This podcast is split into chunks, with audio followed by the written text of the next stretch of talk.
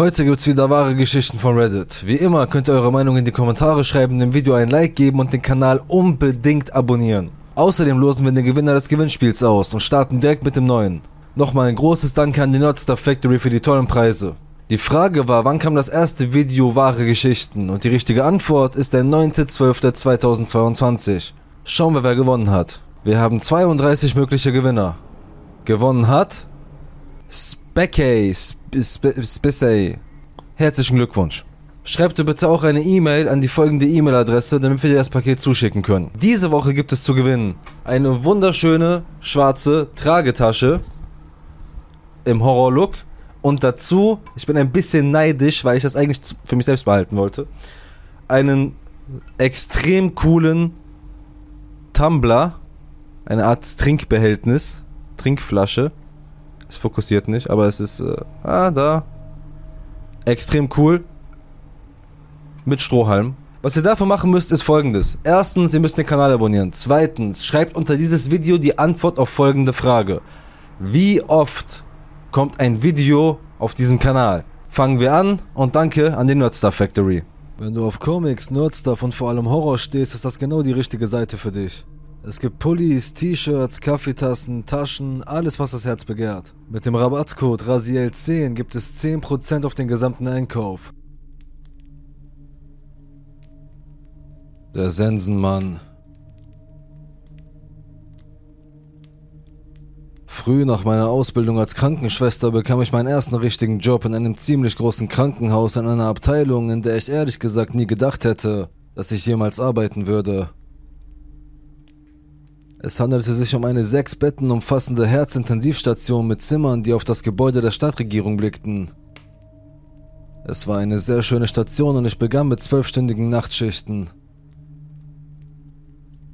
Das Krankenhaus, in dem ich arbeitete, hatte vier andere Intensivstationen, die immer voll belegt waren, weshalb unsere Station immer als Codebed fungierte. Das bedeutete, dass wenn irgendwo im Krankenhaus jemand einen Herzstillstand hatte oder sich sein Zustand verschlechterte, sie zu uns gebracht wurden. Ich arbeitete dort seit einem Jahr und der Tod war mir nicht fremd. Die meisten meiner Patienten, die während meiner Schicht starben, waren bereits auf dem Weg. Ihre Familien waren an ihrer Seite, die Entscheidung für einen Nicht-Wiederbeleben-Befehl war unterschrieben, das Bestattungsunternehmen bereits ausgesucht. Es kam selten überraschend. Tatsächlich war die einzige Situation, in der ich je während meiner Schicht eine Wiederbelebung durchführen musste, nicht einmal in meiner Abteilung. Also machte ich einen schönen, langen Zwei-Wochen-Urlaub, verlobte mich und hatte eine schöne Bräune.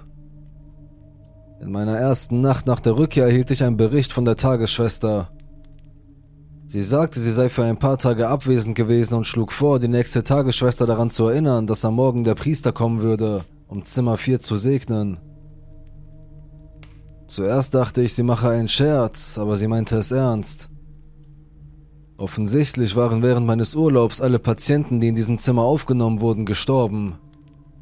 Aber das war für mich keine Überraschung. In unserer Abteilung starben die Menschen häufig. Und da es sich um eine sehr religiöse Einrichtung handelte, in der es für fast jede Abteilung einen Seelsorger gab, schenkte ich dem kaum Beachtung. Dann sagte sie, dass Zimmer 4 leer sei und dass es als Codebed für die Nacht dienen würde. Gegen 2 Uhr morgens erhielt ich einen Anruf, dass wir jemanden für unser freies Bett hätten. Die Intensivstation unten würde nun als Codebett dienen, also bekamen wir einen Patienten, der typischerweise Brustschmerzen hatte und am nächsten Morgen untersucht werden sollte. Nichts, worüber man sich aufregen müsste. Wir nahmen den Patienten auf und brachten ihn in Zimmer 4 unter. Er war ein Herr von etwa 50 Jahren, sehr angenehm. Seine Frau war bei ihm und sie sah völlig erschöpft aus. Ich holte ihr warme Decken und brachte sie in unseren Wartebereich mit Liegen, damit sie sich ausruhen konnte. Gegen halb vier beobachtete ich die Monitore und die Kameras in jedem Raum. Alle Patienten schliefen tief. Die Kameras schalteten sich alle drei Sekunden durch auf einem kleinen Fernseher, den wir am Schreibtisch hatten. Zimmer 1 war in Ordnung, Zimmer 2 war in Ordnung, Zimmer 3 war in Ordnung, Zimmer 4, da war jemand drin. Es ging zu schnell, um einen guten Blick zu erhaschen und die Türen zur Station waren verschlossen. Hatte der andere Pfleger seine Frau wieder hereingelassen? Ich ging den Flur entlang und warf einen Blick hinein. Da war niemand. Ich schüttelte es ab. Es war spät, ich war müde. Ich habe wahrscheinlich nur Dinge gesehen. Ich ging zurück zum Schreibtisch und beobachtete weiter den Bildschirm. Zimmer 1, Zimmer 2, Zimmer 3, Zimmer 4. Ich bildete mir nichts ein. Da war jemand in Zimmer 4. Die Person stand in der Ecke am Fenster, die Gestalt war völlig in Schatten gehüllt. Ich konnte mich nicht bewegen. Es schaltete erneut durch. Dieses Mal war es näher am Bett des Patienten, vielleicht zwei oder drei Fuß entfernt. Die Haare auf meinem Nacken stellten sich auf. Am nächsten Durchgang war es noch näher. Es stand im Licht, das aus dem Flur kam, aber trotz des Lichts war es immer noch von Dunkelheit umgeben. Es schaltete erneut durch und es befand sich direkt neben dem Bett. Mein Herz begann zu rasen und ich konnte kaum zu der Schwester am anderen Ende des Schreibtisches quieken. Sobald meine Worte gebildet waren und ich irgendein Geräusch machen konnte, um ihre Aufmerksamkeit zu erregen, ging der Alarm am Monitor los und signalisierte, dass der Patient einen Herzstillstand erlitten hatte. Das Durchsagesystem meldete, ein Wagen wird in Intensivstation Zimmer 4 benötigt. Menschen strömten in die Abteilung, Ärzte, Krankenschwestern, Apotheker, Atemtherapeuten. Sie alle stürmten in das Zimmer, aber ich konnte mich nicht bewegen. Es schaltete erneut durch die Zimmer. Zimmer 4 wurde angezeigt und dieses Mal waren die Lichter an und es waren 10 bis 15 Personen um das Bett versammelt die Wiederbelebungsmaßnahmen durchführten und Medikamente in seine Wehen spritzten. Jemand ging, um seine Frau aus dem Wartebereich zu holen. Aber dort stand es wieder, in der gegenüberliegenden Ecke. Eine dunkle Gestalt, die das Geschehen beobachtete. Einfach nur dastehend. Der Mann starb an einem Herzinfarkt. Zimmer 4 wurde wie geplant am Morgen gesegnet und ich reichte meine Kündigung zwei Wochen später ein.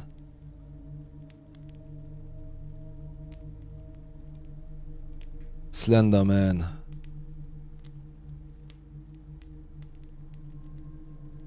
Es war gegen Ende der Highschool, etwa 2006 im Herbst im Norden von Wisconsin. Perfektes Wetter, um in der Stadt herumzustreifen. An einem Freitag nach der Schule war ich bei meinem damaligen Freund Jay zu Hause und spielte Videospiele. Normalerweise trafen wir uns gegen 19 Uhr mit unserer ganzen Clique in einem lokalen Restaurant, aber wir hatten noch mehrere Stunden Zeit zu überbrücken. Wir langweilten uns und es war so schön draußen, also schlug Jay vor, die Eisenbahngleise auf der Westseite der Stadt entlang zu gehen. Die Stadt hat sich seitdem so stark verändert, aber damals gab es nur einen Fleet Farm und eine kleine Burgerbude in der Nähe der Gleise. Kilometerlange Wälder umgaben die Gleise auf beiden Seiten. Bei diesem perfekten Wetter, das in Wisconsin nicht lange anhält, stimmte ich zu und wir stiegen in sein Auto und fuhren quer durch die Stadt.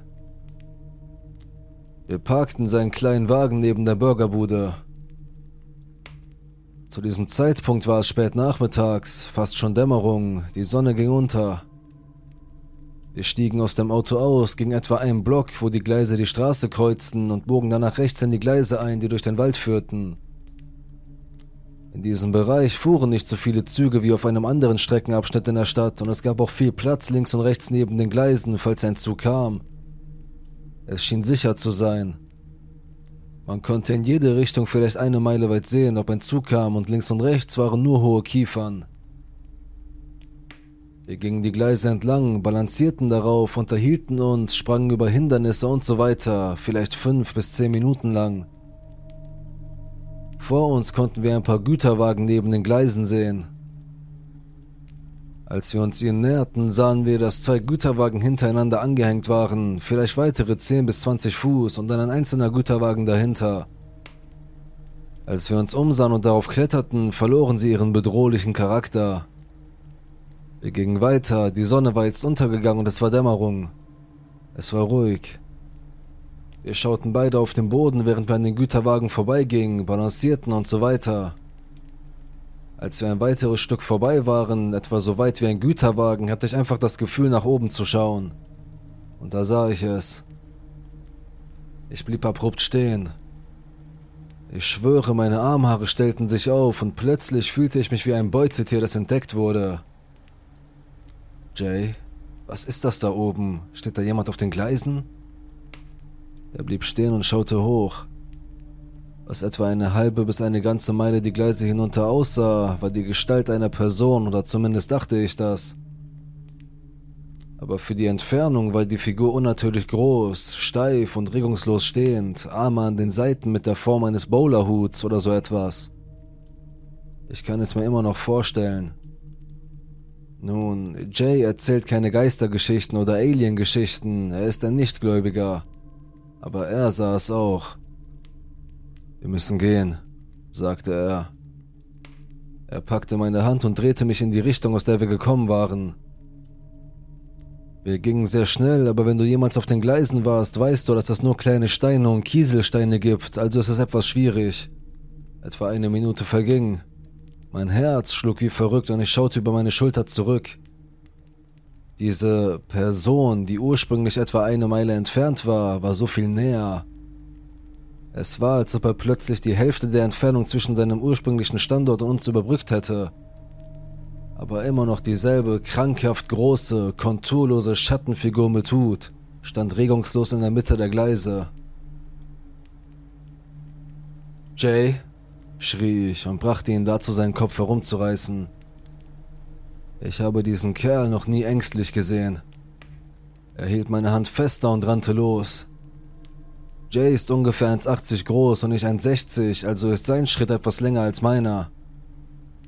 Ein paar Jahre zuvor hatte ich mich von einem Knie- und Oberschenkelbruch erholt und es ist allgemein bekannt, dass ich nicht rennen kann. Wenn du jemals einen Cartoon gesehen hast, in dem jemand rennt und die andere Person sozusagen hinter dem Läufer herflattert und von der Hand festgehalten wird, so fühlte ich mich. Er legte los. Meine Beine bewegten sich, aber meine Zehen berührten kaum die Gleise. Wir liefen an den seitlichen Güterwagen vorbei, und als wir gerade dabei waren, an den beiden Angehängten vorbeizugehen, warf ich einen letzten panischen Blick über meine Schulter. Da war er, nur ein Güterwagen entfernt. Mit denselben merkwürdigen Proportionen wie ein dunkler, undurchsichtiger Schatten. Ich schwöre, meine Augen fielen fast aus dem Kopf und mein Körper und die Adrenalinschübe sagten, hau ab. Ich zwang meine Beine sich zu bewegen und trieb mich selbst zum Laufen an. Wir rannten vorwärts, warfen keinen Blick mehr zurück, bogen zurück auf die Straße und tasteten uns hektisch zurück zu unserem Auto, schlugen die Türen zu und verriegelten sie hinter uns. Ich erinnere mich, wie wir beide da saßen, keuchend, starrten geradeaus für gute ein oder zwei Minuten, bis wir mit einem Was zum Teufel wieder zur Besinnung kamen. Die Sonne war untergegangen und in Richtung der Gleise war nichts zu sehen. Wir trafen uns um 19 Uhr mit unserer Clique, brannten darauf, allen zu erzählen, was passiert war. Niemand glaubte uns oder interessierte sich wirklich dafür. Ich erzählte es später meinem Vater und er sagte, dass so viele Menschen beim Bau dieser Eisenbahn gestorben seien, dass es wahrscheinlich ein Geist gewesen sei. Danke, Papa. Spulen wir vorwärts, vielleicht 2011. Ich bin im College, Jay und ich haben uns getrennt und keinen Kontakt mehr. Ich erhalte eine völlig unerwartete Nachricht von ihm, einen Link zu diesem Slenderman-Spiel. Ich erinnere mich, wie ich in meinem Wohnheimzimmer saß und eine Gänsehaut bekam, als ich mir die Vorschau ansah und mir übel wurde, wie er sich nur auf dich zubewegt, wenn du nicht hinschaust und starrt dich an, wenn du zurückblickst. Ich las den Wikipedia-Artikel und Creepypasta und all diesen Kram. Ich weiß, dass all diese Sachen erfunden sind, aber die Ähnlichkeit zu dem, was wir erlebt haben, lässt mich erschaudern. Gegenwart. Ich habe den Streckenabschnitt, wo es in meiner Heimatstadt passiert ist, auf Google Maps nachgeschlagen. Es ist viel bebaut, mit Einkaufsmöglichkeiten und Wohnhäusern, aber es gibt immer noch einen kleinen Abschnitt, der von Bäumen umgeben ist. Genau der, den wir entlang gegangen sind. Ich gehe zu Thanksgiving zurück und hatte darüber nachgedacht, einen Abstecher zu den Gleisen zu machen. Aber nachdem ich all diese gruseligen Geschichten gelesen habe, habe ich meine Meinung geändert. Nur für den Fall, dass es sich um eine Art Wesen handelt, möchte ich es nicht mit mir zurücknehmen.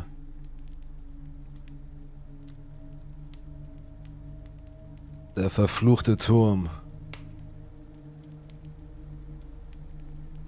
Ich ging auf ein kleines College für Frauen, versteckt in einer malerischen Stadt in New England. In meinem zweiten Jahr hatte ich Glück, einen Platz in einem der ältesten Wohnheime auf dem Campus zu bekommen, einem steinernen Gebäude, das von den Studenten The Castle genannt wurde und mit Gargoyles, Efeu und verwinkelten Türmen bedeckt war. Es wurde im frühen 19. Jahrhundert erbaut. Die Zimmer selbst waren modernisiert worden, aber es fühlte sich immer noch an wie ein Leben in einem gotischen Fiebertraum. Als 19-jährige Romantikerin liebte ich es absolut. Ich war überrascht, ein Zimmer im Schloss zu bekommen. Als ich an der Reihe war zu wählen und dieses Zimmer verfügbar sah, dachte ich, ich hätte wirklich Glück gehabt. Es war das kleinste Zimmer im Gebäude, aber ich schnappte es mir trotzdem ohne zu zögern. Ich zog im folgenden September ein und anfangs lief alles gut. Ich mochte meine Kurse und hatte gute Freunde in meinem ersten Jahr gefunden. Aber nach ein paar Wochen konnte ich das Gefühl nicht abschütteln, dass mein Leben sich im Abwärtstrend befand. Manchmal saß ich in meinem Zimmer und weinte einfach grundlos. Ich dachte darüber nach, wie hoffnungslos mein Leben war, dass ich niemals etwas aus mir machen würde. Ein Teil von mir wusste, dass das alles keinen Sinn ergab. Ich war eine Einserschülerin an einem guten College, hatte Familie und Freunde, die mich unterstützten, aber ich konnte das Gefühl des Untergangs nicht abschütteln. Immer wenn ich zum Unterricht ging oder mich mit Freunden auf dem Campus traf, fühlte ich mich besser. Aber jedes Mal, wenn ich abends in mein Zimmer zurückkehrte, fraß mich die Traurigkeit auf. Bald war ich überzeugt, dass mein Außenleben mich nur von der wahren Hoffnungslosigkeit meiner Situation ablenkte. Ich begann Einladungen meiner Freunde abzulehnen, nur in meinem Zimmer zu bleiben und zu weinen. Ich schwänzte den Unterricht, um zu schlafen. Ich hatte so viel mentale Schmerzen, dass ich sogar anfing, mich selbst zu verletzen, indem ich mich schnitt. Das hatte ich zuvor noch nie getan. Es mag schwer zu glauben sein, aber wenn ich in diesem Zimmer war, gab es keine Möglichkeit, mich davon zu überzeugen, dass meine Gefühle der Hoffnungslosigkeit nicht gültig waren. Ich war verdammt. Ich wusste es bis in die Tiefen meiner Seele. Meine Freunde bemerkten, wie schlecht es mir ging und schlugen sanft vor, dass ich die Beratungsdienste aufsuchen sollte. Ich lehnte ab, bis eines Tages etwas geschah, das mich überzeugte, Hilfe zu suchen. Ich saß auf dem Bett in meinem Wohnheimzimmer und versuchte zu lernen. Stattdessen konnte ich nicht aufhören zu weinen. Der Schmerz in mir war so groß, dass ich in Versuchung war, mich selbst zu verletzen, nur um das innere Chaos für einen Moment zum Stillstand zu bringen. Ich schloss die Augen und plötzlich sah ich mit großer Klarheit ein Mädchen vor mir auf dem Bett sitzen. Sie hatte braunes Haar, das bis zur Taille reichte, und sie schaute auf etwas herunter, so dass ich ihr Gesicht nicht sehen konnte. Dann schossen ihre Augen zu mir hoch. Sie weinte und knurrte gleichzeitig, das widerlichste Gesicht, das ich je einen Menschen machen gesehen habe. Ihre Arme waren mit Blut bedeckt. Ich hatte ein überwältigendes Gefühl, dass sie mich tot sehen wollte. Ich öffnete die Augen und sprang aus dem Bett. Eine schwere Stimmung lag im Raum. Das Bett war leer, aber ich konnte spüren, dass sie immer noch da war.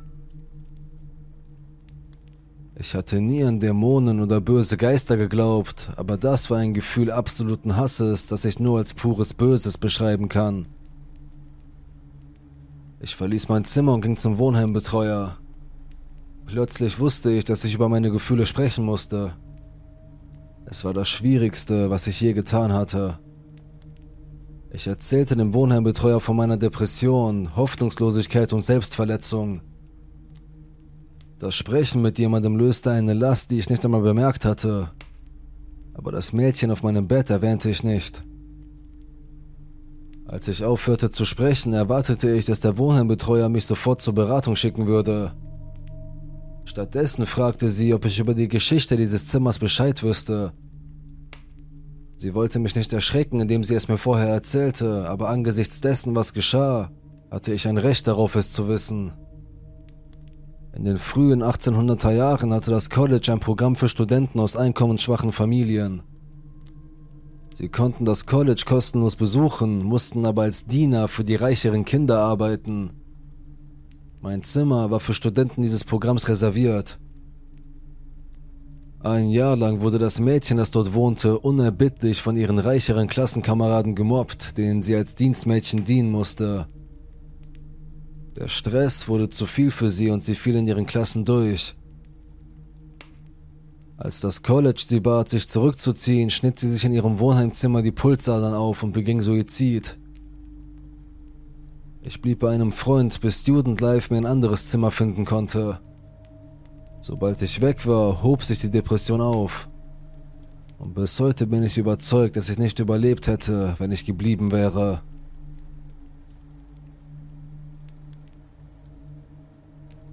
Der Hauptpreis.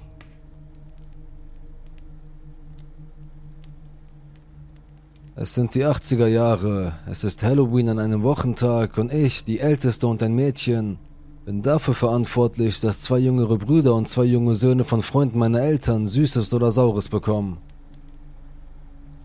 Meine Eltern und die Eltern der Kinder sind bei uns zu Hause, spielen Karten und rauchen Zigaretten. Da ich eine Menge Babysitterpflichten und Hausarbeiten hatte, die meine jüngeren Brüder nicht hatten, und außerdem nicht mit meinen Freunden Süßes oder Saures spielen gehen konnte, war ich den ganzen Abend über sehr verbittert und schlecht gelaunt. Da es ein Schulabend ist, fahren wir nur die drei Blocks meiner Straße ab und gehen dann nach Hause. Wir gehen auf der einen Seite hinunter und auf der anderen wieder hoch und sind etwa drei Häuser von zu Hause entfernt, als wir am Haus einer älteren Frau vorbeikommen, die allein lebt und nie Süßigkeiten austeilt. Aber seit ein paar Monaten hat sie den Keller an einen Mann vermietet. Ich habe ihn schon ein paar Mal gesehen und er ignoriert mich entweder oder schreit mich an, weil ich mit dem Fahrrad auf dem Bürgersteig fahre, obwohl er nett zu meinen Brüdern zu sein schien und sie grüßte. Der Mann steht also mit einem anderen Mann auf dem Bürgersteig. Es ist ein Klapptisch aufgestellt, auf dem ein Notizbuch liegt. Die Männer erzählen uns, dass sie keine Süßigkeiten haben, aber sie verschenken Preise an alle, die durch ihr Spukhaus gehen. Während sie das erklären, tauchen ein paar Junge in meinem Alter aus meiner Schule auf und fragen, was die Preise sind. Sie nennen Taschenmesser, Baseballkarten und als Hauptpreis ein Luftgewehr. Die Männer sagen ihnen, dass sie ihre Namen, ihr Alter, ihre Adressen und Telefonnummern angeben müssen und wann sie ihre Eltern kontaktieren sollten, um die Erlaubnis für die Preise einzuholen. Die Jungs füllen ihre Daten schnell aus und ehrlich gesagt war ich zu diesem Zeitpunkt in meinem Leben auch ganz aufgeregt wegen all dieser Preise. Im Grunde waren alle Häuser an unserer Straße gleich. Ich kannte den Grundriss des Kellers und ich glaubte nicht, dass das Spukhaus wirklich so gruselig sein könnte. Meine Brüder und die beiden anderen kleinen Jungen waren auch ganz aufgeregt. Ich füllte zusammen mit meinen Brüdern meine eigenen Daten aus und wir wollten alle nach hinten gehen, um die Kellertür zu öffnen.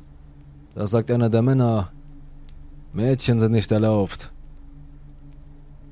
Die Jungs aus der Schule fangen sofort an zu lachen, um mich leicht zu verspotten, und alle vier kleinen Kinder schließen sich ihnen an. Ich spüre, wie mein Gesicht heiß wird und mir ein Kloß im Hals steckt, als sie alle von mir weggehen. Es ist mir peinlich, ich fühle mich gedemütigt und koche vor Wut. Wie unfair das alles ist.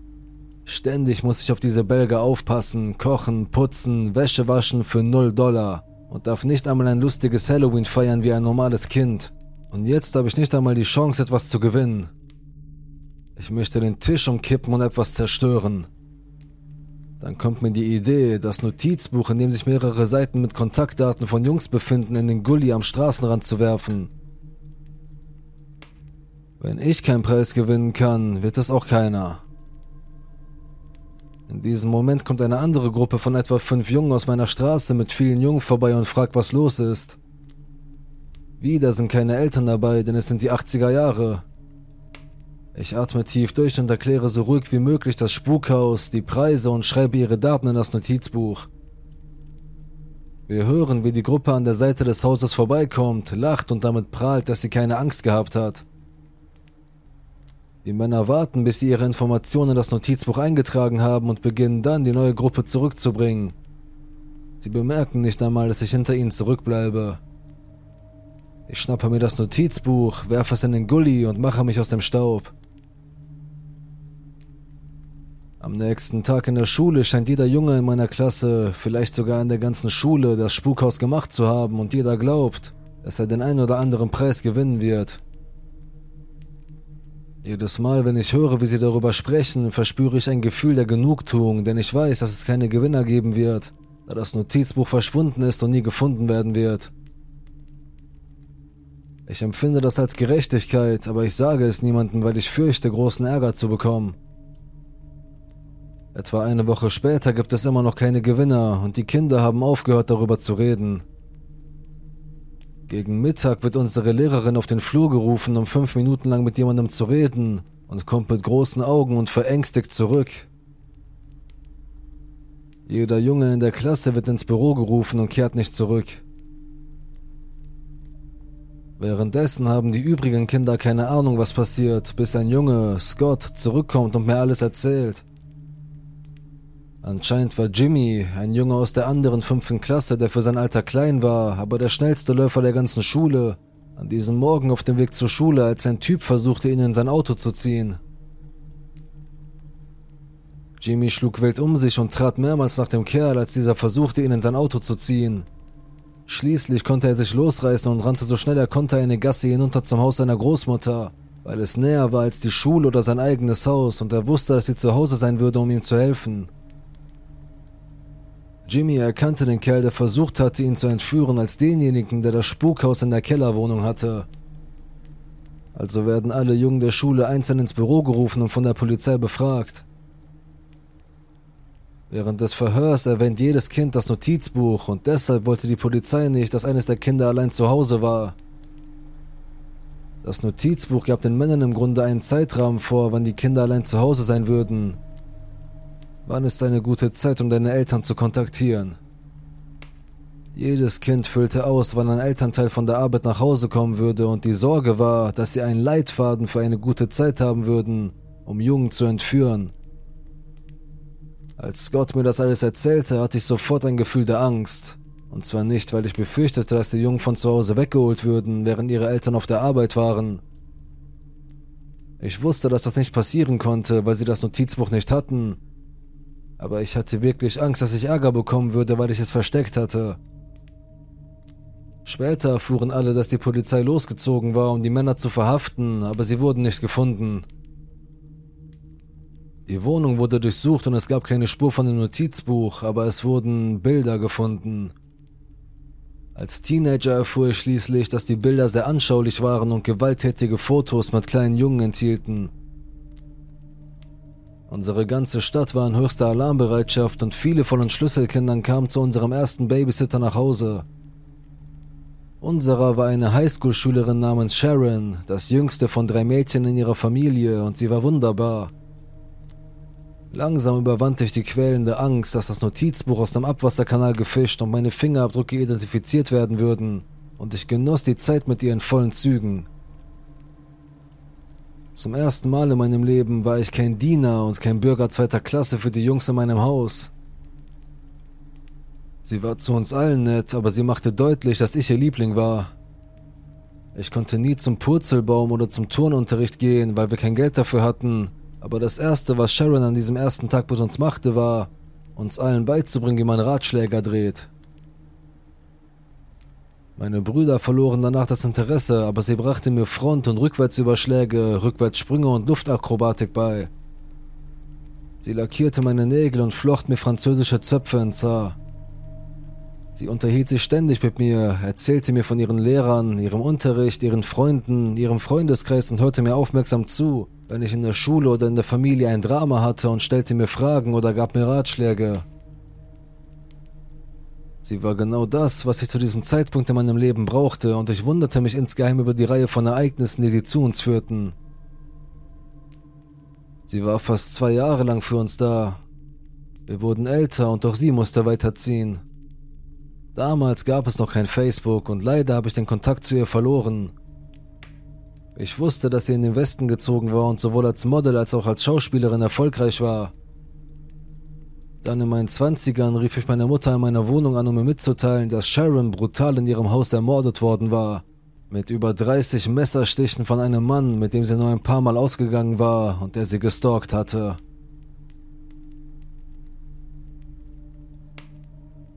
Eine ruhige Nacht. Wir sind vor sechs Monaten in ein neues Haus eingezogen. Es gibt zwei große Schlafzimmer am Obergeschoss und zwei kleine Schlafzimmer am Erdgeschoss. Mein Mann und ich bewohnen eines der Schlafzimmer am Obergeschoss und unsere zweijährige Tochter schläft im anderen. Seit wir hier eingezogen sind, schläft sie schlecht. Sie wacht mehrmals in der Nacht auf, manchmal weint sie, manchmal redet sie. Wir haben ein zusätzliches Bett in ihr Zimmer gestellt und schlafen abwechselnd bei ihr, damit wenigstens einer von uns eine gute Nachtruhe hat. Die Decken im Schlafzimmer sind schräg und das einzige Fenster befindet sich am Ende des Raumes, sodass wir auf jeder Seite des Fensters ein Einzelbett haben mit einem Abstand von sechs Fuß zwischen den Betten. Unsere Tochter ist sehr aktiv. Sie läuft, spricht, krabbelt und klettert. Eines Nachts bin ich an der Reihe bei ihr zu schlafen. Sie steigt zu mir ins Bett und legt sich neben mich. Ich weiß nicht, wie spät es ist, aber draußen ist es dunkel, obwohl wir durch die nicht ganz schließenden Jalousien ein wenig Licht von der Garage des Nachbarn bekommen. Normalerweise ignoriere ich sie, wenn sie redet oder aufsteht. Ich will nicht, dass sie noch mehr aufwacht. Ich halte sogar meine Augen geschlossen, damit wir keinen Augenkontakt haben und es Game On heißt, weil sie vor den Tag aufgestanden ist. Aber in dieser Nacht kommt sie ins Bett und ist still. Ich schlafe auf dem Bauch und sie bewegt sich, sodass sie auf meinem Rücken liegt.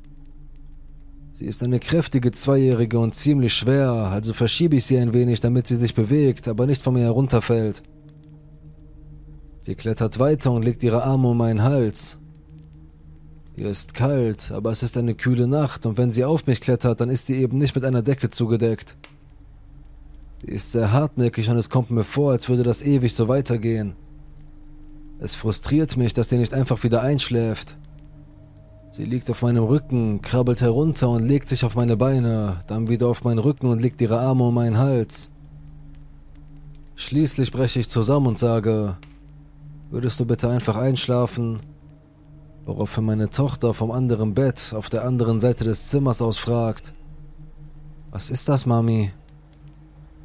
Sofort gefriert mir das Blut in den Adern und ich schaue zu meiner Tochter hinüber, die im Bett sitzt, buchstäblich auf der anderen Seite des Zimmers und mich anschaut. Ich nehme sie und bringe sie ins Hauptschlafzimmer. Am nächsten Tag stellen wir ihr Bett in ein Schlafzimmer am Erdgeschoss und schlafen abwechselnd auf dem Boden neben ihrem Bett. Es fühlte sich nicht bedrohlich an, nur etwas spielerisch, obwohl ich nicht darauf erpicht bin, es noch einmal zu erleben.